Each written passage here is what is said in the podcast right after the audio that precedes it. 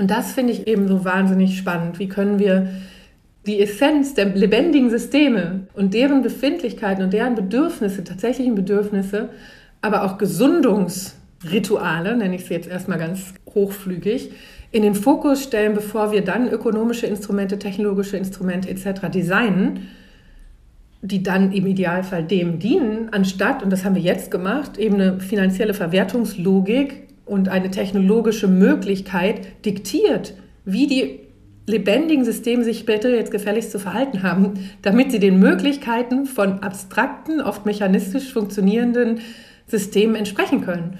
Und dann wundern wir uns, dass die lebendigen Systeme sagen, bald ist aber Ende hier.